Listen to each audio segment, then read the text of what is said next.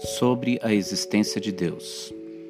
A luz se faça, e súbito criada a luz resplandecendo, a voz ouvia que aviventa o nada. Dentre as trevas se foi desenvolvendo o caos, que estendendo a horrenda face, tudo confundia, a terra e o mar e os céus e a noite e o dia. Mas tu, quem és, ó caos tenebroso? De quem o ser houveste? De algum Deus, porventura poderoso, a cujo aceno tu também cedeste? Ou acaso nasceste de ti mesmo ante o tempo, e a tua idade tem por termo e princípio a eternidade? Ressoa altiva lira de novo entre os meus dedos vencedores, dos soberbos altíssonos cantares que em seus muros ouviram a Grécia fértil em saber profundo e a belicosa capital do mundo. Ó oh, necessária e imortal verdade dos seres criadora, é possível que, envolta em escuridade, a par de ti, a vil destruidora da ordem, da beldade, a negra confusão à frente alçasse, e contigo ante o tempo se aviltasse.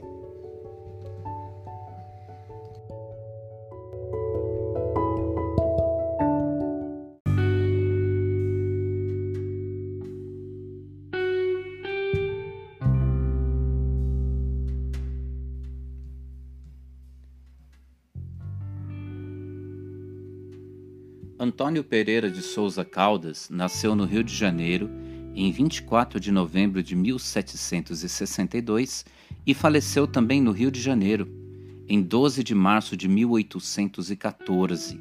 Ele era filho de portugueses e passou a infância e a juventude em Portugal, onde estudou leis e matemática na Universidade de Coimbra.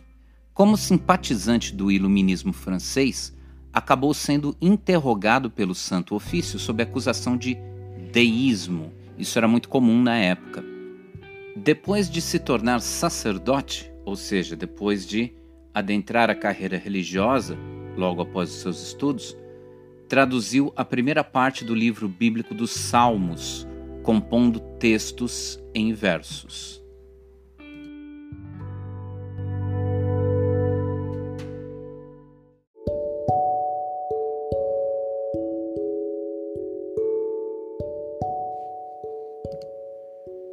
Que mortal dá razão às leis pisando, igual à natureza da ordem, da desordem reputando, da fialdade e divinal beleza, da força e da fraqueza, chamou o inerte causa existente necessário, qual é o onipotente. O peito se embravece, voraz zelo as entranhas me consome.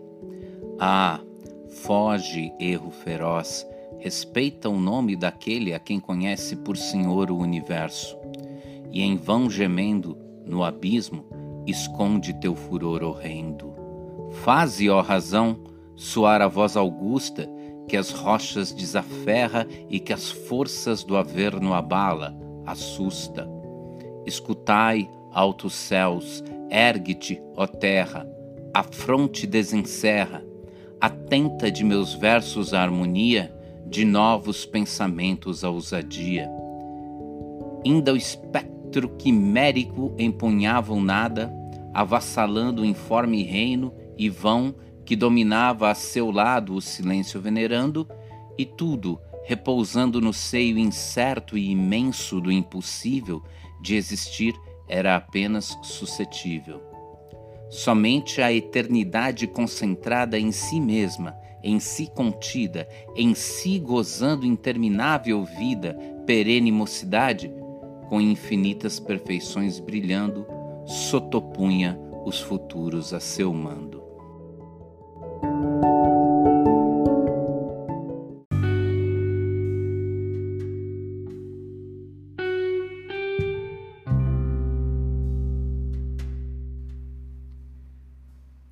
1784, Souza Caldas escreveu A Ode ao Homem Selvagem e em 1790 escreveu A Criação, que são as suas únicas produções profanas, ou seja, produções não religiosas. Ele manteve saúde frágil durante toda a sua existência. Ele se transferiu definitivamente para o Rio de Janeiro em 1808, que é o mesmo ano em que o rei Dom João vem para o Brasil, né, fugido do Napoleão. E antes disso, ele já tinha visitado a mãe dele em 1801. O Souza Caldas escreveu cerca de 50 cartas entre 1810 e 1812, das quais chegaram aos dias atuais apenas cinco. As restantes se perderam, então tem 45 cartas do Souza Caldas que podem ser um tesouro literário. O poeta deixou duas obras apenas publicadas é, em 1820 e 1821, já postumamente: os Salmos de Davi, que são vertidos em ritmo português e rimados, e as poesias sacras e profanas.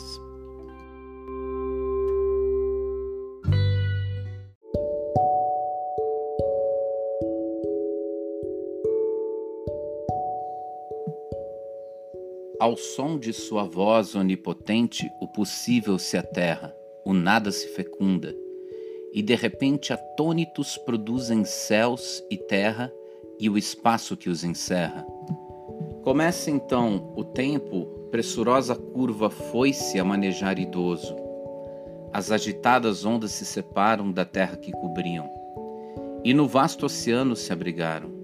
As frutíferas árvores nasciam, das penas se vestiam as animadas aves, e de vida animais de grandeza desmedida. O homem aparece alçado no abricolo, e vendo ao lado da mulher o semblante lindo e amado por quem morrer parece. De raios de luz se rodeava Febo, que almo calor a tudo dava. Sem ti, eterno ser, ninguém pudera o voo misterioso que encobre a criação com mão sincera rasgar e descobrir maravilhoso princípio luminoso, que a origem fecunda da existência do orbe faça ver com evidência. Tece embora, escritor endurecido, filósofo arrogante, extenso fio nunca interrompido de seres que perecem. Se um instante vacilas inconstante, sem novo anel prenderes a cadeia, do teu mundo desface até a ideia.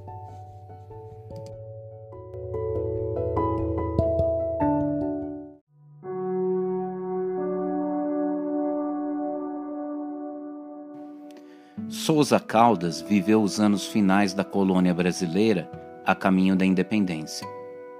Durante sua juventude, ocorreram diversos movimentos separatistas que enfrentavam as forças da metrópole. Um deles foi a Inconfidência Mineira reprimida em 1789.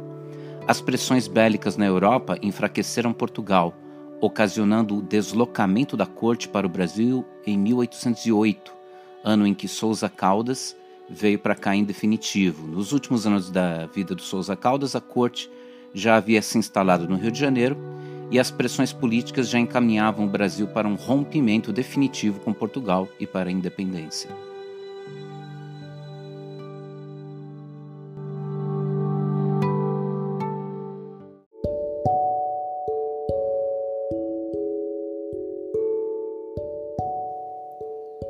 Abre os olhos e estende do frio norte ao sul tempestuoso, ou antes ao lugar onde formoso o louro sol descende, com passo agigantado mede a terra, e com raios a noite escura a terra. Um pouco te levanta ao firmamento, nos astros que o povoam, prende o teu vagabundo pensamento. Conta-os, se a tanto os teus desejos votam.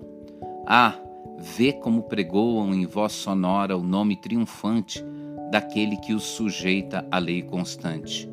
O verme que no campo resvalando ergue a móvel cabeça, a águia sobre as nuvens remontando e do ar retalhando a massa espessa, a garganta travessa do leve rouxinol e o peito forte do leão que esbraveja e insulta a morte. O mar embravecido, a terra de mil frutos que a guarnecem toldada com que as forças reverdecem do homem atrevido, tudo aponta a suprema inteligência, adorável autora da existência. Qual o dourado habitador de Quito, morada da crueza, onde em férreo grilhão suspira aflito o dócil índio, desgraçada presa da europeia avareza, se vê tremer a terra e abrir-se, corre fugindo em vão, que entre as ruínas morre.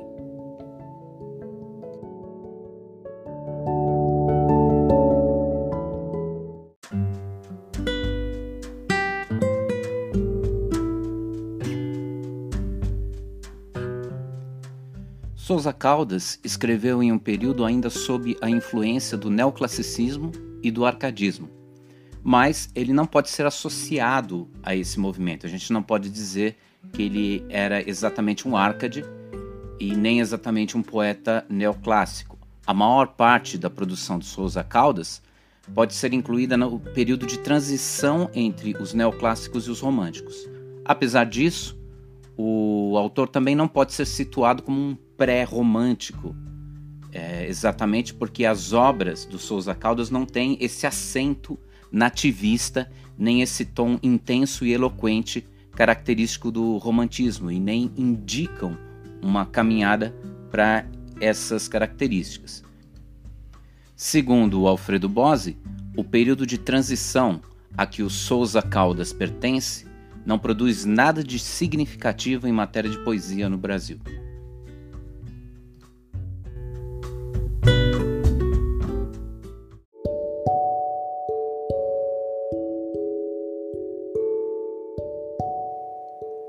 Assim, vaidoso ateu, que maniatando a razão se adormenta, se medonho trovão ouve troando e irada a natureza um pouco atenta, espavorido intenta fugir em vão à luz que um Deus potente por toda parte lhe faz ver presente. Furioso, procura embrenhar-se em veredas não trilhadas. Ali de novo afia as armas usadas com que a razão escura abate quase até que enfim na morte do Deus que nega, encontre o braço forte. Ó oh, tu, reconcentrado imenso oceano de desejos ferventes, insaciável coração humano, que debalde com ânsias sempre ardentes, forcejas por contentes passar da vida fugitiva e escassa os momentos que a parca ao longe ameaça. Se o cego Pluto todo o seu tesouro desfechasse brioso, e te assentasse sobre a prata e ouro que nela encerra, Simavorte iroso, guerreiro mentiroso, de loiro em mil conquistas te croasse, e a teus pés o orbe inteiro ajoelhasse, se a pérfida beleza de graças e de risos brincares rodeada e de férvidos amores por toda a redondeza te idolatrasse só, tu gemerias ainda, ó coração suspirarias.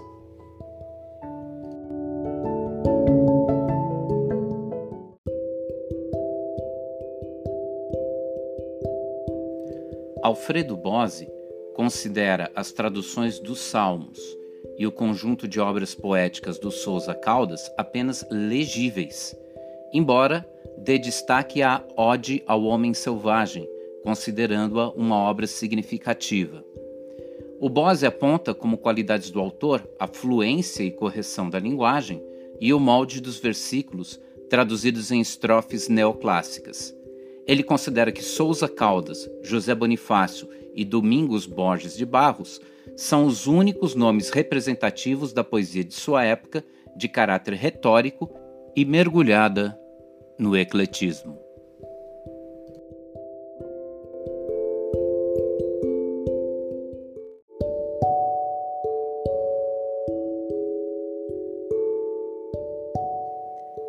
Mais alto é teu magnífico destino. Mas onde achaste, ó lira, este som que hoje soltas, som divino? Novo abrasado espírito me inspira, sublime fogo gira vívido em minhas veias. Escutai-me, ó mortais, e de coroas adornai-me. A ave pelos ares pressurosa contente se abalança. Desprende em paz a voz harmoniosa, sem temor, sem sentir outra esperança, se ingrata fome a cansa, aqui e ali, pousando o bico agudo, satisfeita vegeta e esquece tudo. Rumina o boi pesado na estreita manjedoura a leve palha. E o seu carnoso coração encalha no círculo acanhado que a fome lhe traçou. Tal é a sorte do animal, seja fraco ou seja forte. O infinito, ó ideia soberana, eis o termo anelado que só pode fartar a mente humana. Ó Deus, providência, assim gravado teu nome sublimado em letra mais que o bronze duradoura, no íntimo de nós, altivo mora. Ó céus, de um Deus morada, onde se ostenta a inexausta riqueza, o eterno prazer com que alimenta os varões que com sólida grandeza a bruta natureza, fortes domando, a Deus só aspiraram, e a virtude só votos consagraram.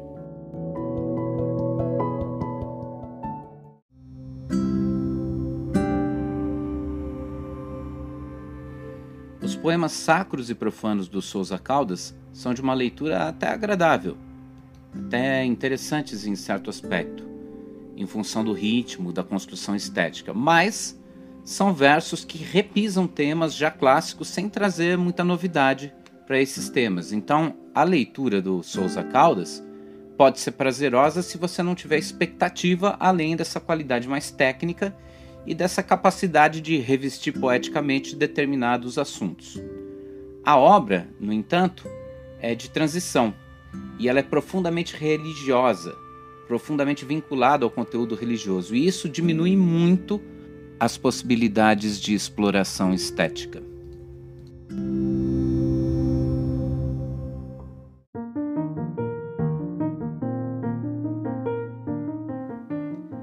Dia grande e formoso aquele que, findando o tempo e a porta da eternidade abrindo, deixa absorta em pasmo delicioso a alma nobre do justo, que abismada vê raiar do seu Deus a face amada. Onde, ó homem, ser fraco, onde encontra-te a imagem do infinito?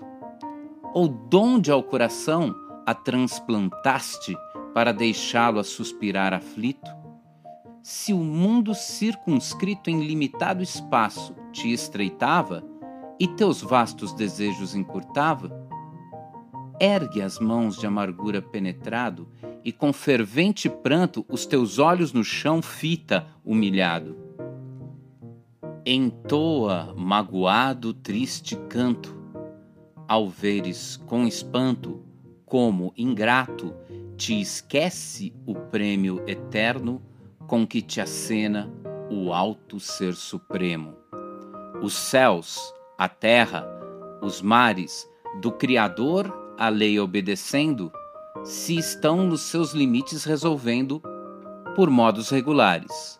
O homem só, rebelde, as leis despreza do Supremo Senhor da natureza.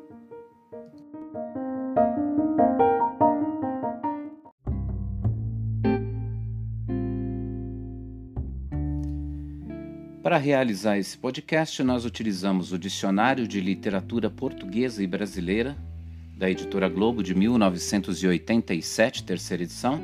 Nós utilizamos a História Concisa da Literatura Brasileira, do Alfredo Bose, da Cultrix, utilizamos a edição de 2006 e consultamos o Poesias Sacras e Profanas na Biblioteca Brasiliana Mindlin, que está disponível na internet é domínio público, todo o acervo está lá, e da qual posso dizer que você vai encontrar muitas coisas boas, muitas coisas interessantes, é um acervo muito rico, vale a pena ser consultado.